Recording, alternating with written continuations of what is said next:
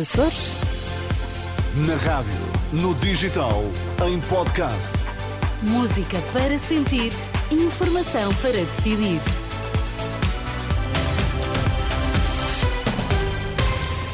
As notícias agora com Ana Rita Borda d'Água. Boa noite, Ana Rita. O que é que temos em destaque?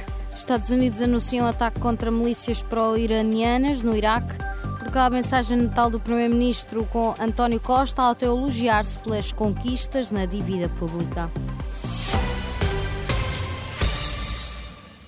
Os Estados Unidos anunciaram ter atacado três instalações no Iraque, alegadamente usadas por milícias pró-iranianas, em resposta a um ataque contra bases norte-americanas em Erbil, no norte do país.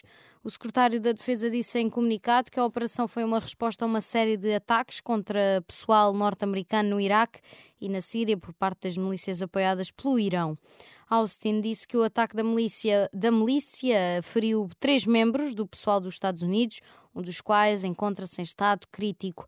As tropas norte-americanas no Iraque e na Síria têm sido alvas de dezenas de bombardeamentos com drones e projéteis de milícias em resposta ao apoio de Washington a Israel na ofensiva contra o Hamas na faixa de Gaza.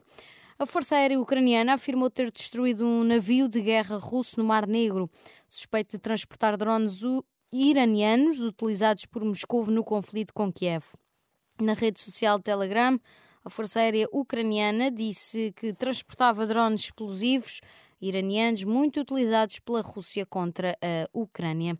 O exército não especificou o local do ataque, mas o comandante da Força Aérea transmitiu um vídeo que mostrava uma explosão e chamas na base naval russa situada no Mar Negro, na Crimeia ocupada. Por cá, António Costa diz que deixa um país melhor ao fim de oito anos de liderança do governo. Na mensagem natal, a última antes de deixar o cargo, o primeiro-ministro missionário disse que Portugal está preparado para enfrentar os desafios do futuro com menos dívida e com uma população mais qualificada. Finalmente, o nosso nível de qualificações aproxima-se dos melhores padrões europeus. Recuperamos um déficit que tinha séculos. E esta recuperação deve-se ao extraordinário esforço das famílias, dos jovens e de forma persistente das políticas públicas nas últimas duas décadas. Os resultados são claros.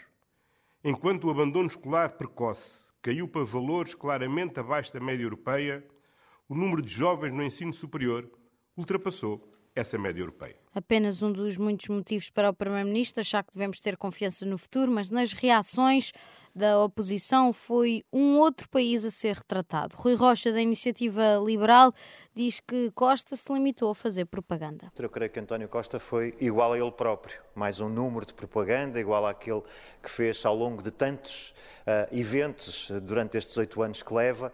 Uh, de um primeiro-ministro que faz sempre propaganda e está cada vez mais distante da realidade. Não houve uma palavra para todos os temas que afligem os portugueses nesta altura, as questões da crise da habitação, dos baixos rendimentos, uh, dos impostos que asfixiam a classe média, o acesso cada vez mais degradado a serviços de saúde, como na, a serviços públicos, como na saúde, na educação, nos transportes, na justiça.